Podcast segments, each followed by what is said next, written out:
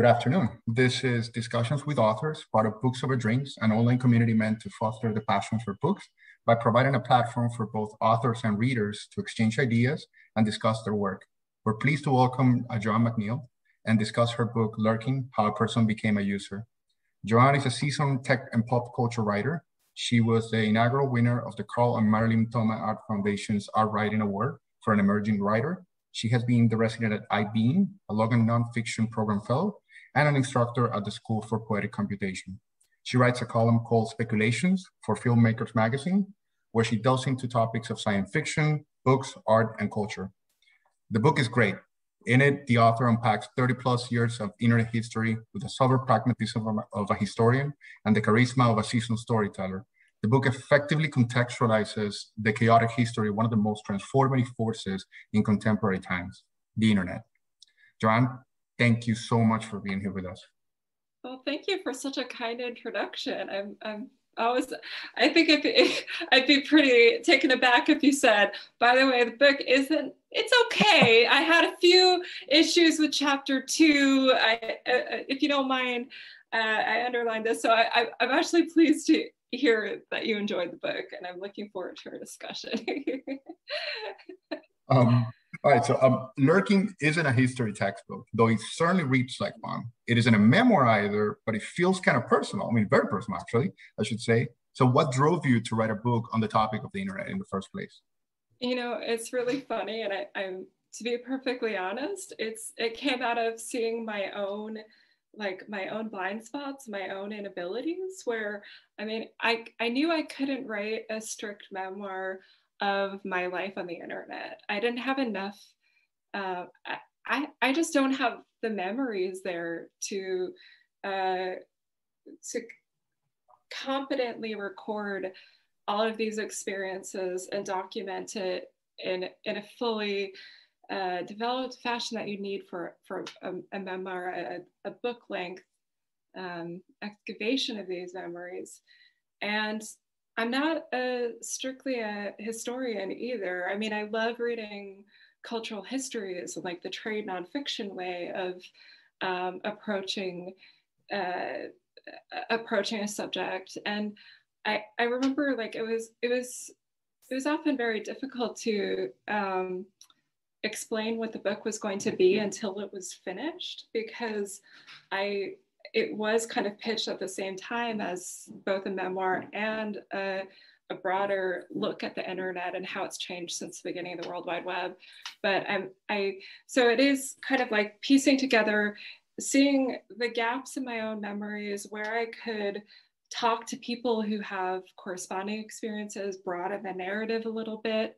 I mean, it, it is um, I, I use those spaces where I, I would hit a hit a wall um, to kind of keep exploring and talk to other people. Um, so that's that's what I kind of hope to come through. I definitely it definitely made it made it a lot uh, seamless for for a reader. I mean, it, it, it, definitely like broadened the scope of I believe your audience as well. It was it was it was it was very nice because it ultimately I think that regardless of of of of how much how much history you actually packed into the book or not, um, it, it, was laid out rather nicely. With it, every chapter really gave, went, went through a main component of it. Um, uh, you touched upon you, you touched upon um, her online harassment. You touched upon another chapter about social media in general. Um, you started off with uh, some of the sort of like earlier platforms and the, the sort of like the earlier uh, tools uh, people use to communicate and interact with each other. So I thought it was rather outlined rather nicely. Um, in your book, uh, you echoed a statement um, that has been popular, popularized among users when referring to the price we pay for using those free like services like Google or Facebook. Um, sort of like it goes, if you are if you're not paying for it, then you're the product.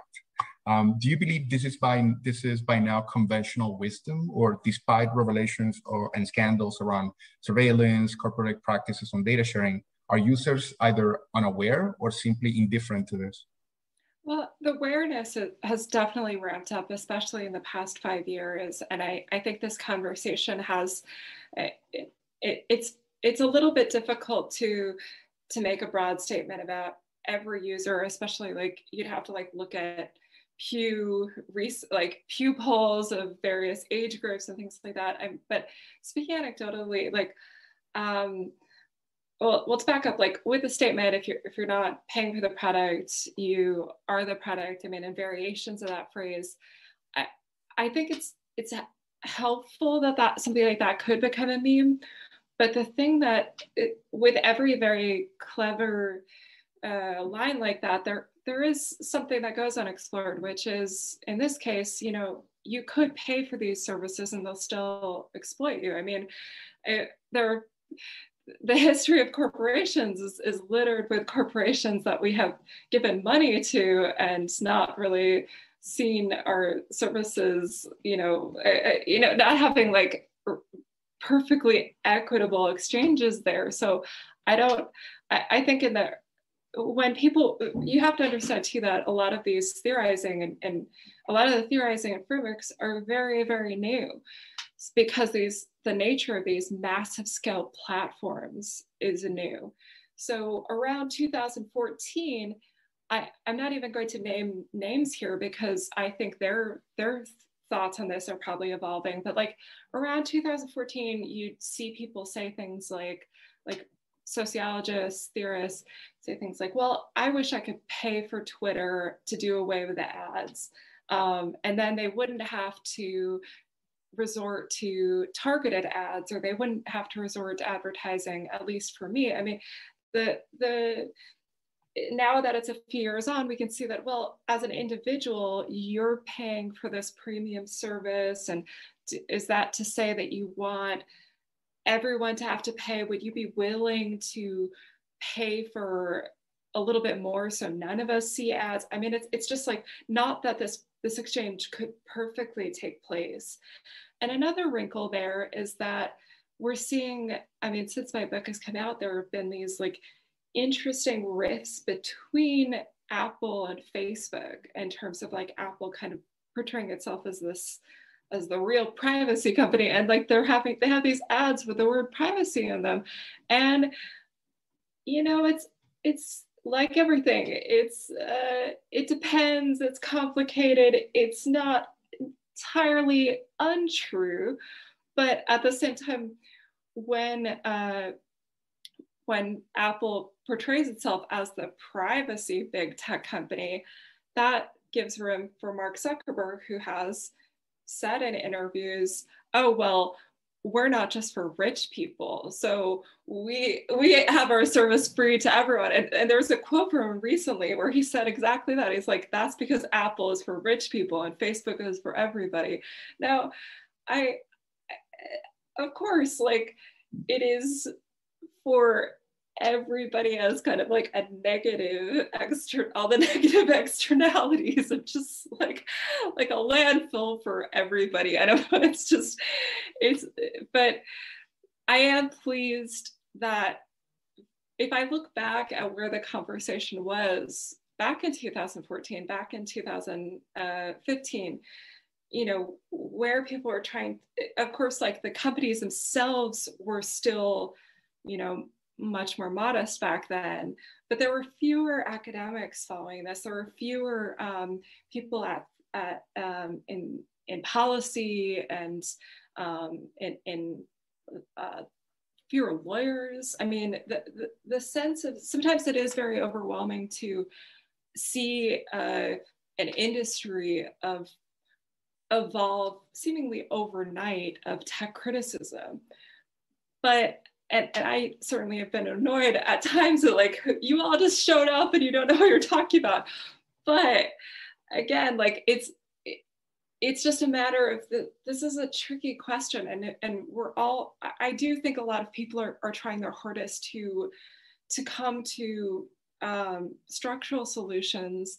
I mean, I'm, I, I think there's a lot of promising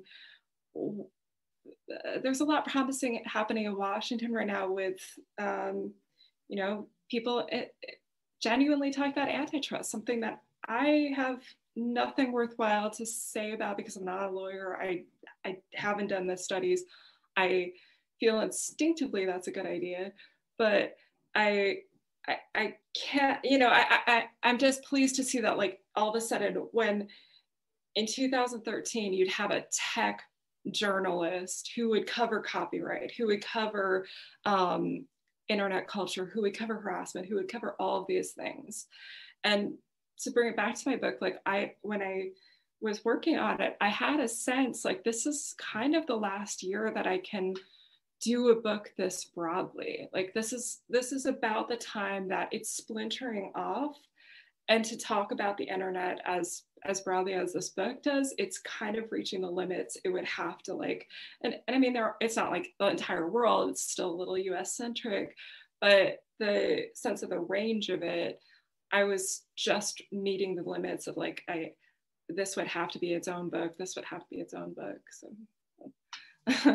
Definitely definitely.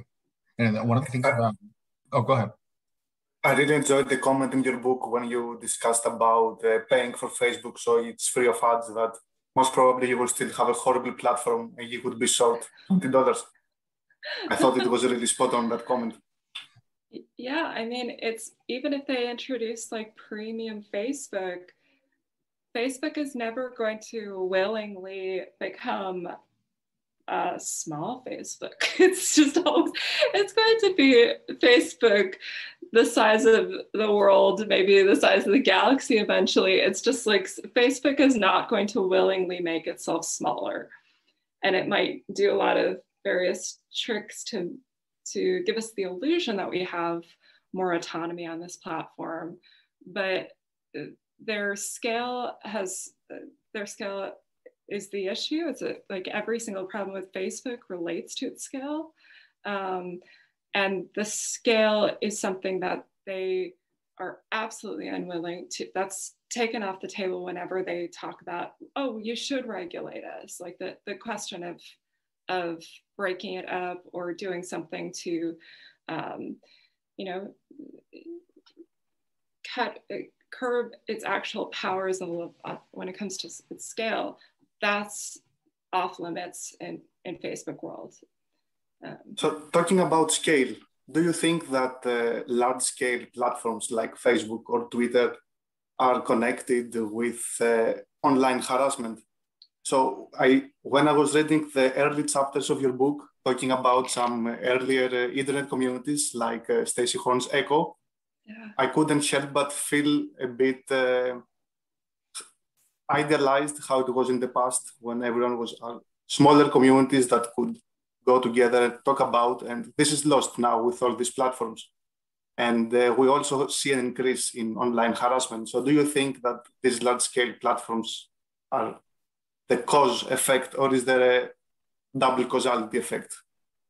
I think I, I kind of I want to break that down into like the every problem we have with these big tech companies has to do with their scale. But at the same time, those smaller, more intimate communities like Echo weren't necessarily an ideal. I mean, I talk about, I, I, we're not necessarily an ideal for everyone. And I think it's something that like I, have written about Metafilter and I've written about a, a few smaller spaces that if you are part of that community, it is great.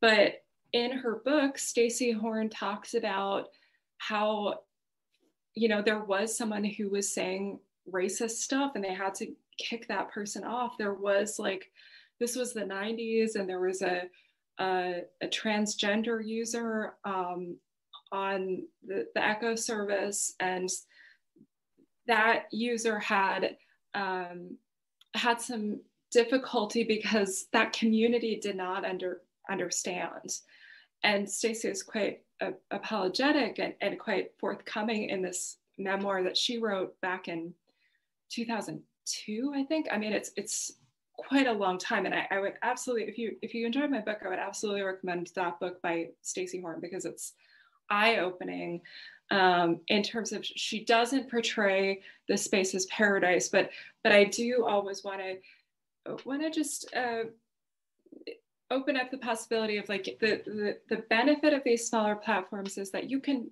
organize as a community that your friends people you met that you're welcoming in that the way that you negotiate a community of friends or people who have similar interests, the way that you naturally negotiate these groups that like sometimes they get too big and they splinter off into places, that is you that's your responsibility. It's not like um, it's it's not like you need that anonymous exploited worker in an Arizona uh, temp office doing the content moderation and being really freaked out by the atrocious things they're seeing because like if you have a community scale community uh, online community it doesn't get to the point that you're like I mean that it seems like I, I'm sure a lot of cynics are like, oh, you don't know that. Like, yes, I mean, read any story about teenagers online, and you're going to come across stories about like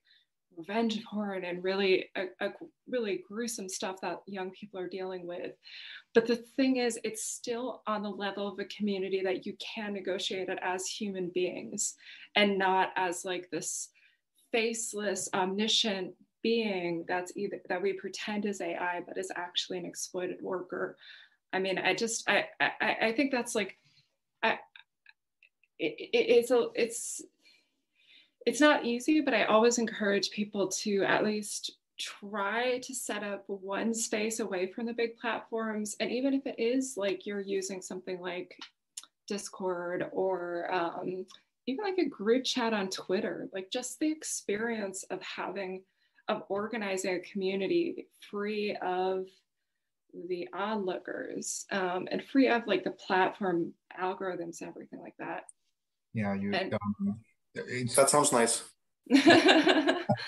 so is it is it just is it just sort of like giving an opportunity of those smaller communities to self moderate? Because you talked upon a point uh, that um, Twitter, for example, has 350 million use active users, and yet there's 1,500 uh, like we spoke about, um, uh, users handling the moderation, which if you're talking about the scale, it just, it, it's almost, it sounds almost impossible. Um, but I wanted to specifically um, refer to the, the reach that, that online harass, that harassment can actually um, achieve and get, well, actually the, the reach that it can, and the scale that it can get to. Um, one of the examples that you use in your book um, to exemplify that was around, was the one about Kathy Sierras. Um, can you tell us a little bit about her and her experience with online harassment? I think it was you know, one of the most shocking um, um, um, examples in your book. It is. It's. It's not. I'm, I'm sorry. It's not fresh in my mind. I'm so grateful you you gave me a list of questions, and I I didn't have a time to re, to revisit it. But it is, it it is really um, a, a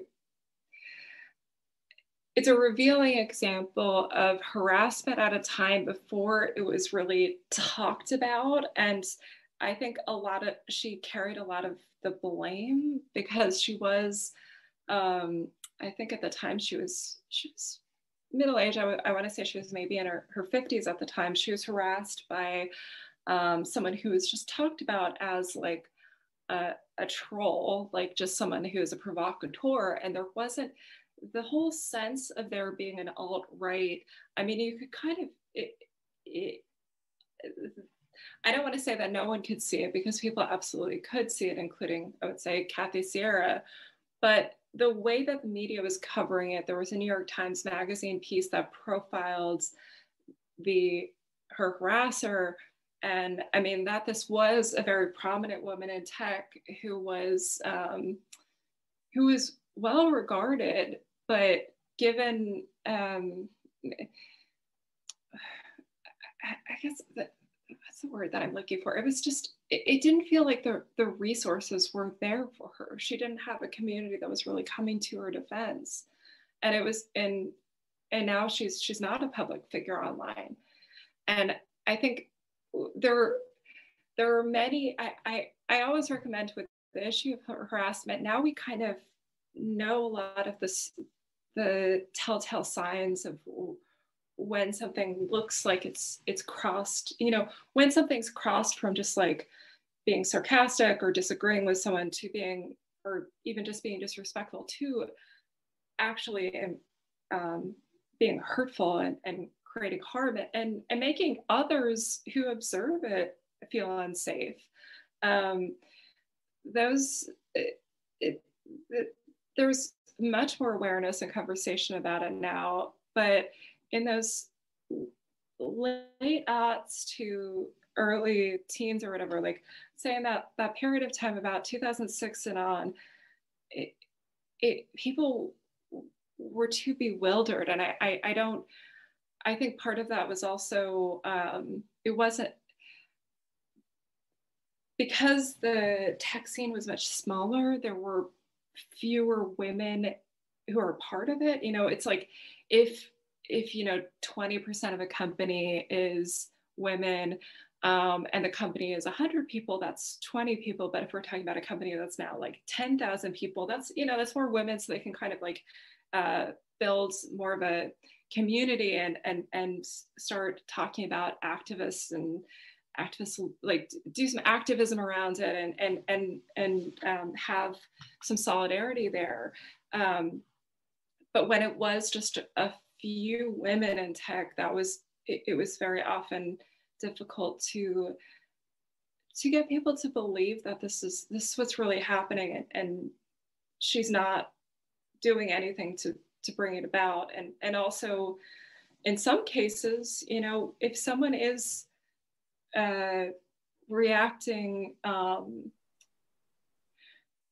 reacting emotionally I, I think there's a lot more empathy towards someone who might actually not be reacting perfectly to receiving death threats. I mean i just like there's no i, I, I if, if unless someone has personally experienced it it's not really easy to say that you would be a perfect victim. I mean i think if people are sending nasty letters to your parents and calling up your your grandmother and and threatening her life. And like i think if these kind of things are things that you are you've never experienced you don't you don't necessarily know that you're going to be a perfectly calm and uh, however because there is there the the problem is the harassment. It's not the person who who's suffering from it. Um yeah so piggybacking on that, uh, nowadays, and sort of like you're touching upon that topic. Nowadays, every any comment right now is any comment, post, like, hashtag can be taken out of context or subject to her to a to a very harsh response. So, and the reality is that people don't naturally gravitate towards like positive vigilantism. Like it's not, especially in large communities. Um, so it turns into a situation to, when the most trivial posts can get um, can, can, get the, the, harshest response and can get grilled uh, with negative comments. So considering there is a there's an aspect of free speech that needs to be respected um, on these platforms, um, how can these companies mitigate the aggressive culture uh, so prevalent and chronic in the platforms? You, you were mentioning you were talking about smaller communities do tend to allow people to self-moderate, but the reality is that Twitter is likely not gonna go away, and and and it is gonna continue to be a community. So, what is that, that how is it that those corporations can mitigate that that type of behavior, those type of behaviors in the platforms? Know, I can't believe I'm saying this, and I probably would be shocked if I were saying this five five years ago. Me or hearing me say this, but I, I do think Twitter has done a good job with offering some ways to mitigate harassment. Like it's it's much slower than it should have, not perfectly at all, but things that it has provided its users, such as uh, creating posts that only people you follow can respond to, that's huge. I mean, that means that all of a sudden those, you know, when you post something quite, you know, say something about like a, a terrible experience you had at work and you're you're blowing the whistle on your company you don't want the first uh, responses that people see when they see your post to be oh you're you're an idiot. Like you because it's just even if we're all like even if we think we're very open-minded it does kind of diminish it, in people's minds and make you distrust a person or i mean it just all those kind of like basic things that that from, but I think that also has to do with the nature of Twitter and what tweets are. I mean, I have real complicated feelings about Twitter. Like with Facebook, I can say quite definitively, I, I think it's just, it, it, it, what it does is kind of like mimic the internet itself but in a closed commercial space. So things that email and the World Wide Web and other kind of open um, communications could provide much better. Facebook is doing on its own terms. So I have problems with Facebook for that reason.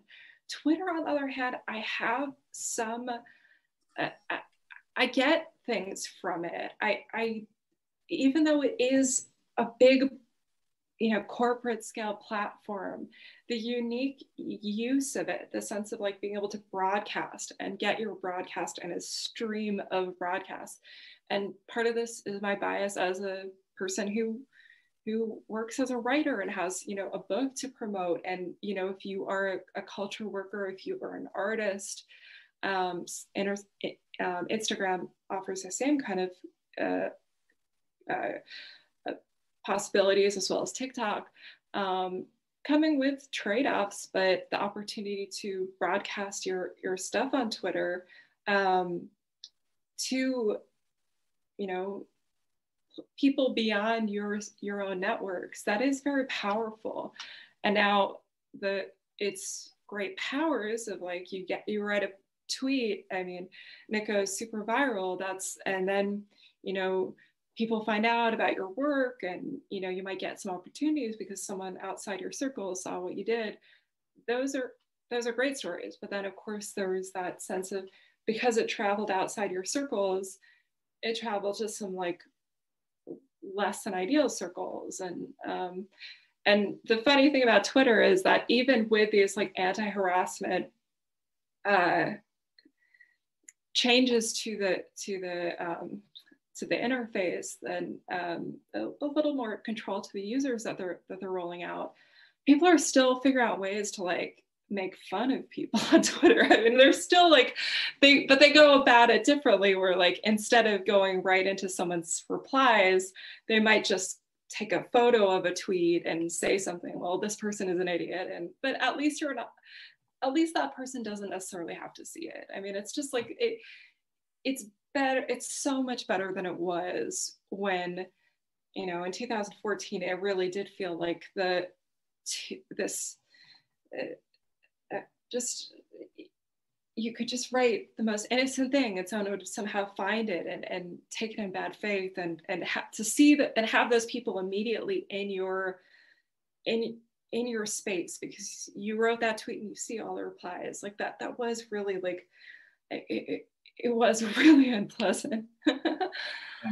anonymity, so it was sort of like super a superpower for for those uh, for those type of people. You were talking about Sarah Jeong's "The Internet of Garbage" and saying that harassers are always anonymous uh, strangers. It was like sort of like gives them, I'm assuming, some much more um, I don't know freedom to to to to harass people. You know, actually, I would say that it's it's not necessarily the case that you know, and people certainly do sign their names to harassing posts, and it's like, and I do think that Sarah Jeong's book um, did a pretty good job of like uh, showing the, the extremes of like why someone takes why someone would do this anonymously or, or why someone would do this with their full identity attached. Uh, it's just, it, it is like a, a spectrum of behavior.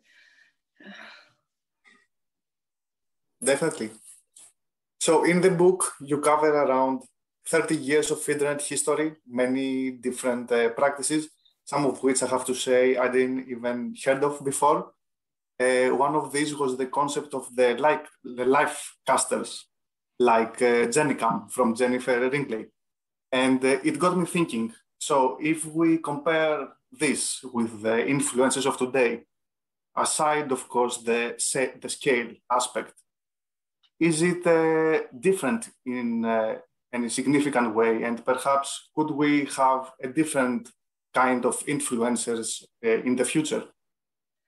Oh yeah, I've, I've been thinking about this a lot actually because I just I just wrote a piece um, that contrasts the life casters with Twitch uh, Twitch personalities, and especially when I happened to come across a Twitch stream and it's it was a guy who's who's filming himself sleeping and it was so like I I was so disturbed by it and I I um I went back to look at his page when he wasn't asleep. I found out he was only 15 years old, which really upset me.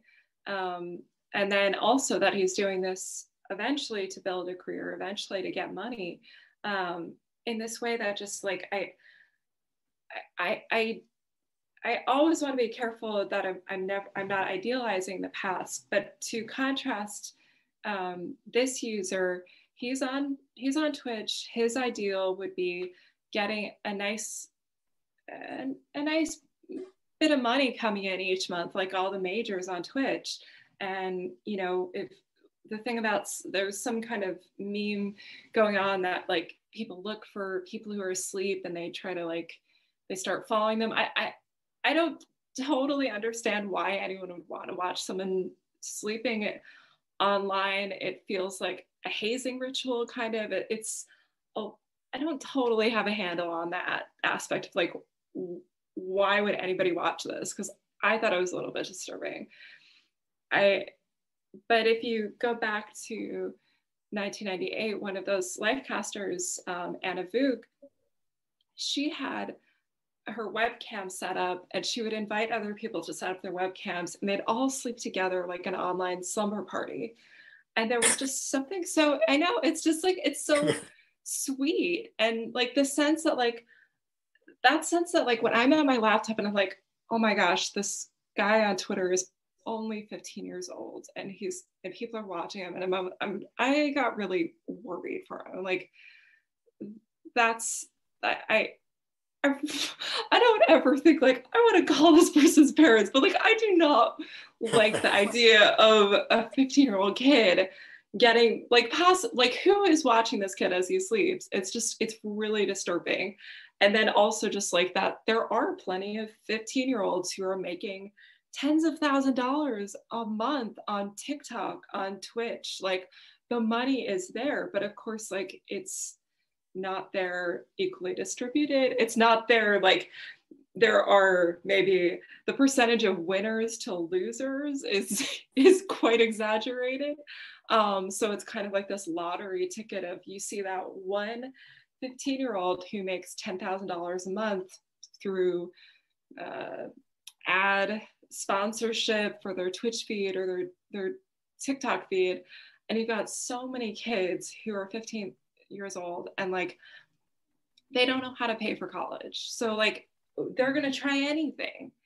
So it's just like what it, it, that's that's what I see as the difference right now. We have a, a, a even the sense of in Ana Voog's time, what was the rent in Minneapolis where she lived? It was probably quite modest and compared to her income. I, I, mean, if you worked at a coffee shop, you could afford a, a studio apartment. It was the housing, um, the housing crisis hadn't really set in in the 90s.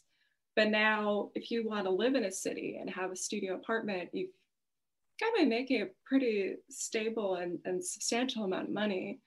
Um, and then, you know, it's it's just those those extremes. And I I do sometimes I, when I when I was speaking to younger people about the book, I always want to make sure that they understand. I'm not saying that like this was all so great and it's your fault you missed out on it because I, I don't feel that way at all it's like it's that it, it's not fair that it's harder it's not fair that you're entering this internet and there are these um, social expectations that um, to perform online and possibly get paid for it and that commercialization of what um, what in, what Anna Vu could turn into this just very sweet and innocuous kind of internet slumber party where people are participating because they just want to be a part of something. It sounds kind of kooky, it sounds fun. Nobody's recording it. Like it's not like they're going to make a movie out of it. It's really just to like play around. It was more community. Yeah, it was about the community. And now a lot of these platforms I mean, Twitch is owned by Amazon. TikTok is, uh, what is it? Uh, ByteDance. You know, these are these are gigantic corporations, and I mean, even the the nature of, of TikTok. I, I don't have as strong a, a, a background. I haven't read quite as much about it, but I do know that they have internally kind of talent scouts. They have you know, a lot of their performers are are getting paid through TikTok. So they have almost like a studio system relationship with the platform. And it, it does um, it, it does feel kind of bleak. And I, I, am not I, I think also because, you know, I I writing is I, I think I a lot of my writing career I, I owed it to having a presence online. Pe- editors could find me and reach out to me and ask me to to submit material or commission me for things. Um, but writing has always been a creative release for me. I'm going to do it even if I'm not making money. And the sense, the pressures to commercialize something that is quite, uh, quite um, personal and, and intimate to a person as a human being, that that's that's where it's really messy. And I, I, I don't necessarily know what reprieve we have without stronger social safety nets, like things like uh, student loan debt relief, things like better healthcare in America, like that kind of that kind of situation. Maybe we won't see as much like TikTok dance or exploitation. well, I think I read a couple of weeks ago about a guy that uh, was buried alive for a couple of days and was uh, recording himself live. Oh. oh my, was that on TikTok or Twitch? I, I don't remember which platform I, but I remember, I think it was uh, 48 hours or something in a coffin. Oh my. Oh gosh. The lengths some people go. Yeah. And, and he was a young, he was a young guy. Yeah. And, and it's true that you had those kind of stunts, um, stunt comedians and people like Evil Knievel, like back in the 80s, you always had people who were like thrill seekers for attention. But there, there is something just, uh, there is something much more sinister about the need to accumulate likes, not necessarily because you even want to be a celebrity, but because that could relate to an income down the road. And yeah, that, that that's that's sad on the on the topic of social media, which I have to tell you, one of one of my, was one of my favorites uh, on the book. Um, you highlighted the sort of observed effect that on how in how platforms force change upon users rather than the other way around. So this is perhaps the reason why you would have instead of I mean I used to get my news from anywhere else. But now you have these social media news feeds that have become some uh, echo chambers for so many, and friend recommendations, which, you, as you stated in your book, may feel invasive to some people. So is social media growing more intrusive? And if so, what do you think is on the roadmap for these companies? Yeah, I mean, it is. It, it it's certainly a, an issue with like we haven't, you know, for the past five years, people have noticed how ads will like haunt them. And you'll you'll search for something one time it'll haunt you forever. And like i'm noticing it lately. I i, feel, I think i have like every possible ad blocker on my google chrome browser but i was searching for like silver bugs and like people who are like like uh what is the word? Doomsday people who like collect precious metals. And i was just like i was doing some research about them. And now somehow on my phone when i go to youtube it's always trying to sell me silver. And i'm just like i have never I, youtube has already labeled me a crazy silver bug.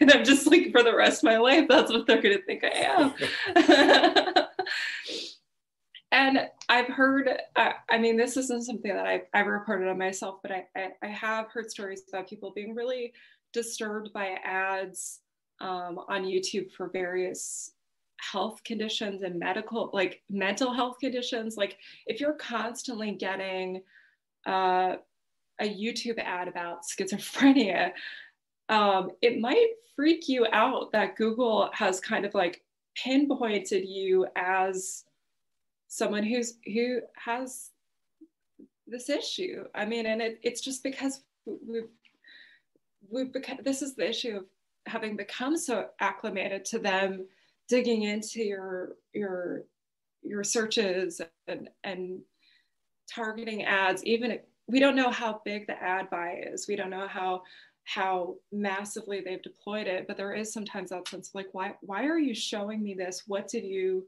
what in your black box of algorithms brought this to my my YouTube feed?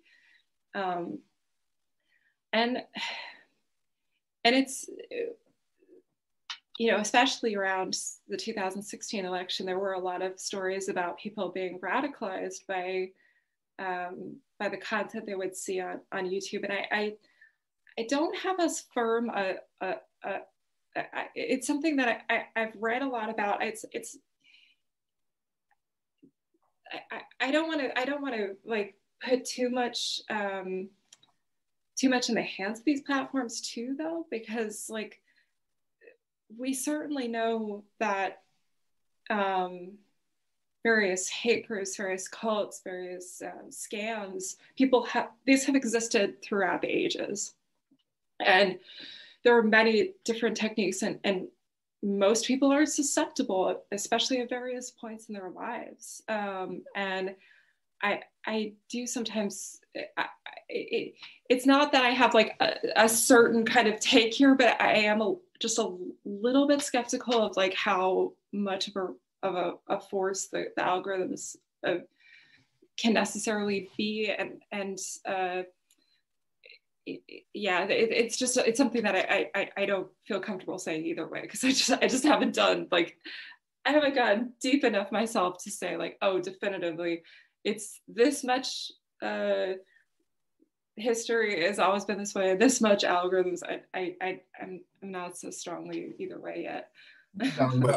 in that concept, in that concept, around that concept of the politicization of certain social media platforms, uh, one can tell that it, that it sort of like laid the foundation for the rise of like other alternative apps.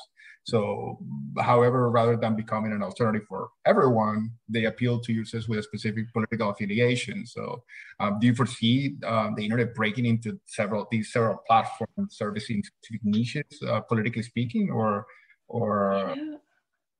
That is an interesting question because now one thing I gotta say is that with conservatives in America, especially like very far right, um, very very extreme political views on the right, they have for the past 20 years complained about uh, the big tech platforms as biased toward them. And like this has been something that you can go back in 2002 and see conservative websites saying Google News is biased and they don't include our, our publications in their, their directories. And so it, it's gotten to the point with, with a real extremist, they'll, I mean, I, I was I was just doing a piece on Yahoo News, and which had become uh, a hotbed of, of kind of right wing commentary.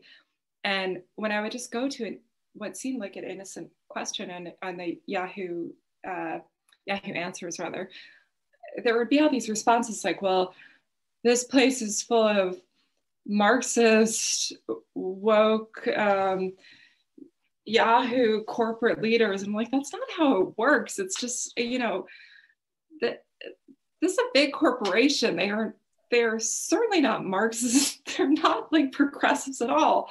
Um, but it's it's so there's always been this perception from the right that that tech is biased toward them. And sometimes there is a great deal of accommodation, especially in from Facebook. And I think The Guardian is one of the publications that's been one of the best to, to document that with like how how how because the the right is has protested so loudly that a great deal of accommodations are made to them.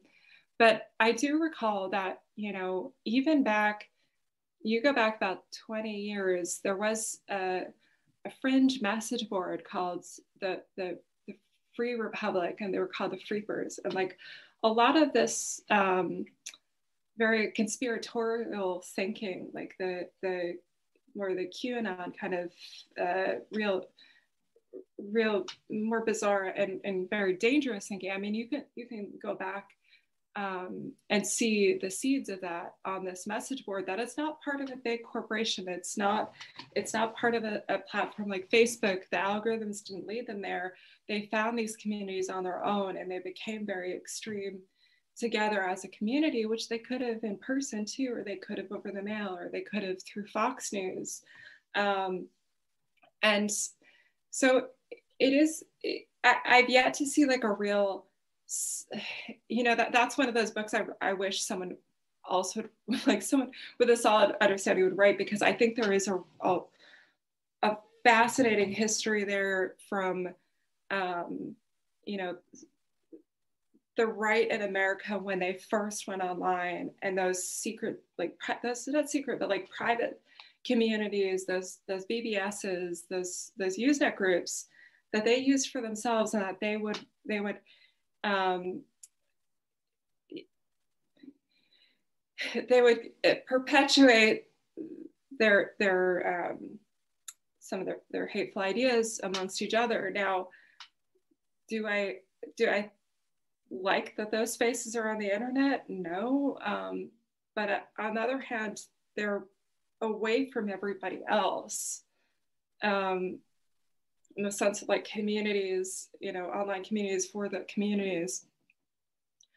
I, I don't necessarily know that we can keep an internet free of hate, free of um, conspiracy, uh, free of the worst of humanity. Unfortunately, I'd love to, I'd love that to exist.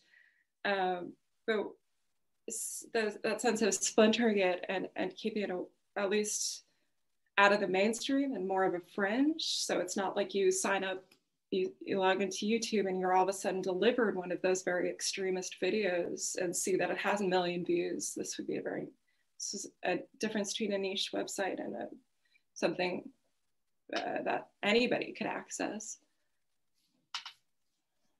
Great. So let's talk a bit about uh, Facebook. I think it's clear you're not the biggest fan. yeah. uh, I don't know if you're using the platform at all anymore. Uh, no. So in, in your book, you mentioned um, your very personal experience with uh, another platform, uh, Ello. Yeah. Uh, which uh, didn't end up great after all. yeah. And and uh, given this experience with another Facebook-like uh, group, I wanted to ask you, what is the alternative to Facebook, if there is any? Should there be another social media that is not this big um, greedy corporation, or there should be no social media at all? You know, What's your I, opinion? I guess I, I guess this is a book about social media, but I don't, I don't necessarily know what is necessarily the point of Facebook other than it just commercialized services, things that the internet already could do. That if we look at, you have email, there is no boss of email. I mean, email is many times unpleasant. I mean, if you've got a really busy week and your inbox is, you've got thousands of messages to respond to, that that's stressful. But it's not like you only see certain messages because someone programmed some algorithms that say you only want to talk to these kind of people rather than these kind of people. You don't have someone kind of dictating your your um, experience of email. You don't have ads that are targeted at you over email. You don't have someone who is becoming. You don't have someone like Mark Zuckerberg who is now powers that exceed uh, leaders of, of state. Like it's it, you don't have someone like that who is building an empire on the back of your of your email. It's just that that sense of just the email being decentralized and non-commercial being one example of like communications that have worked. We we all use email. And yes, like most of us do use Gmail, but and yes, we use uh, the algorithm, the algorithmic filters of spam filters that are pretty great and I'm grateful for.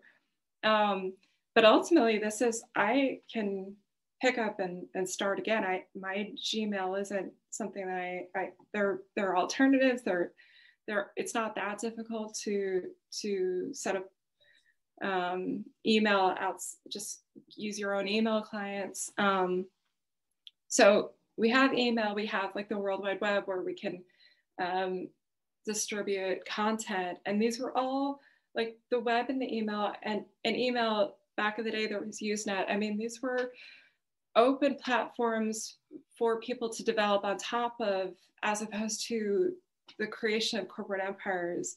Now, where I, I,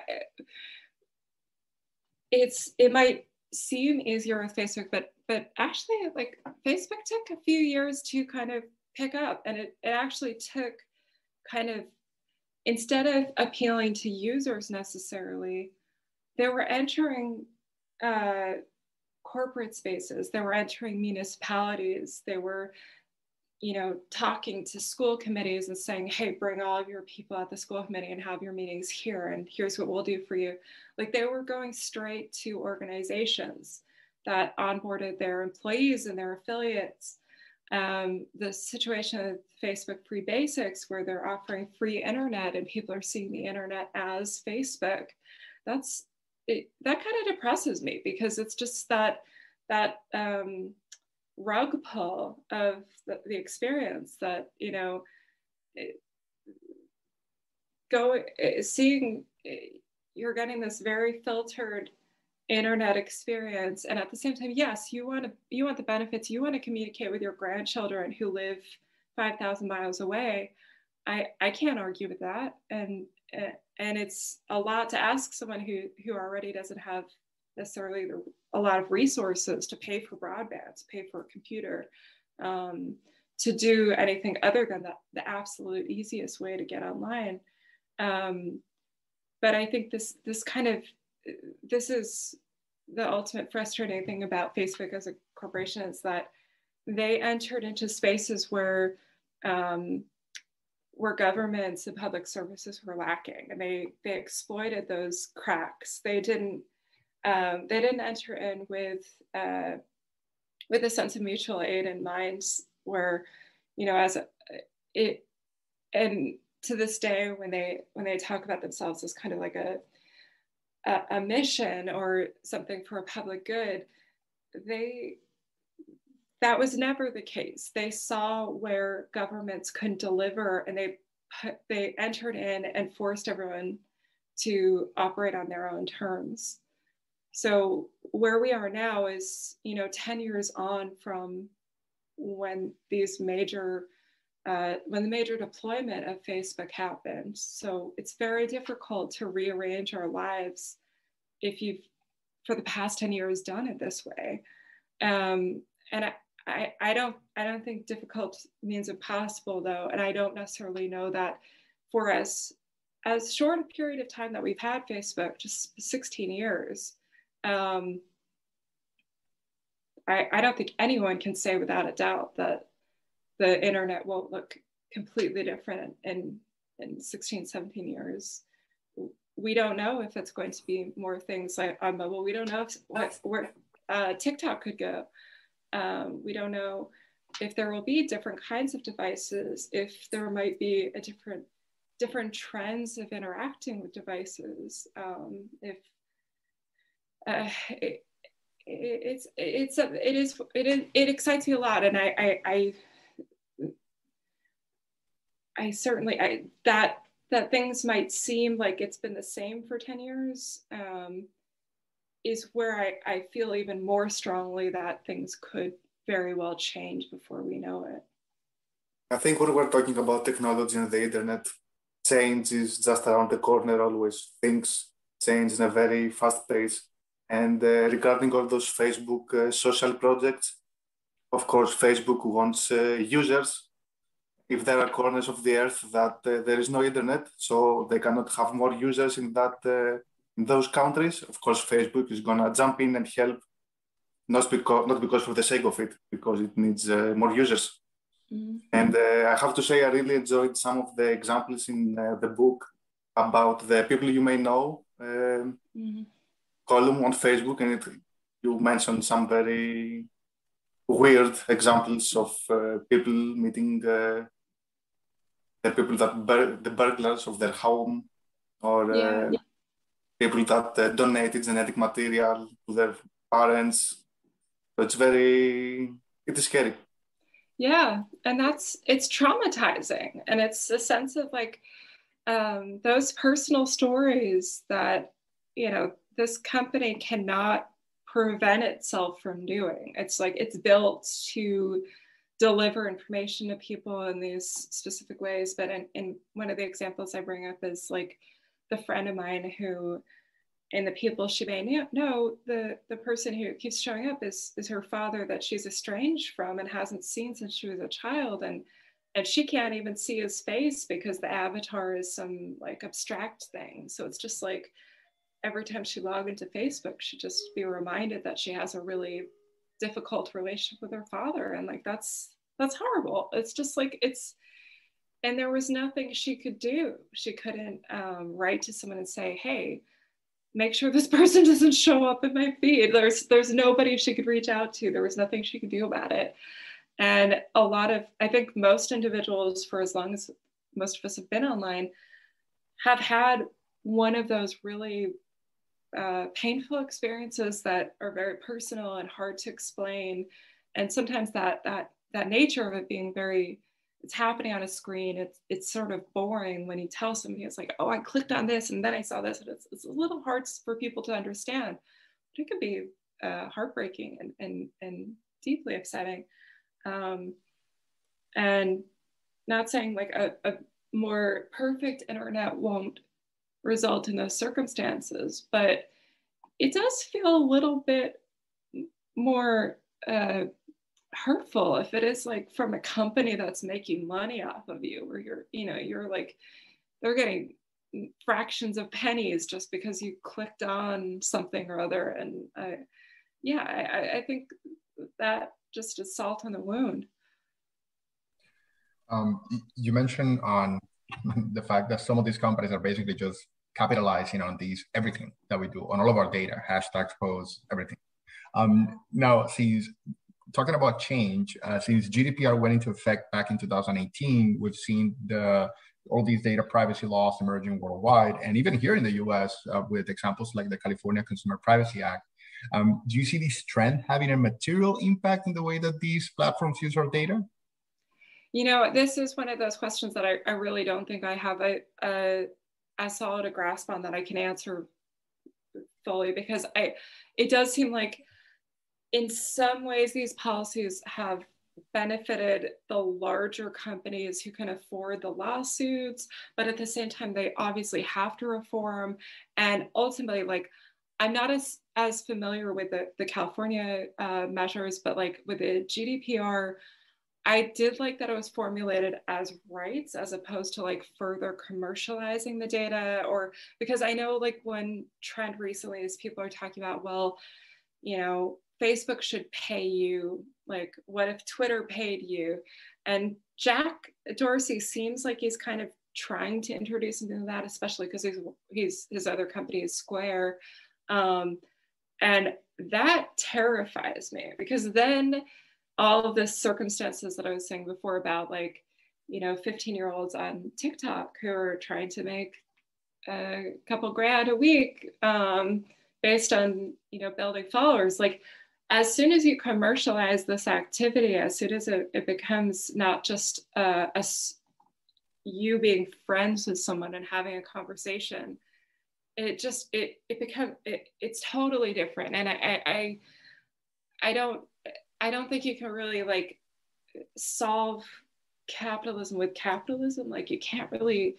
It, it, I, I do. I, this is where I. Um, this is sometimes and sometimes you see this with like criticism of Shoshana Zuboff's book, uh, Surveillance Capitalism, where it's like, oh, well, that's that's just describing capitalism. But I, I do think there's something specific about activity online where it's just like you if you are just hanging out with people, if you are having a friendship that is expressed through the internet, it's it's human relationships. It's not something to commodify.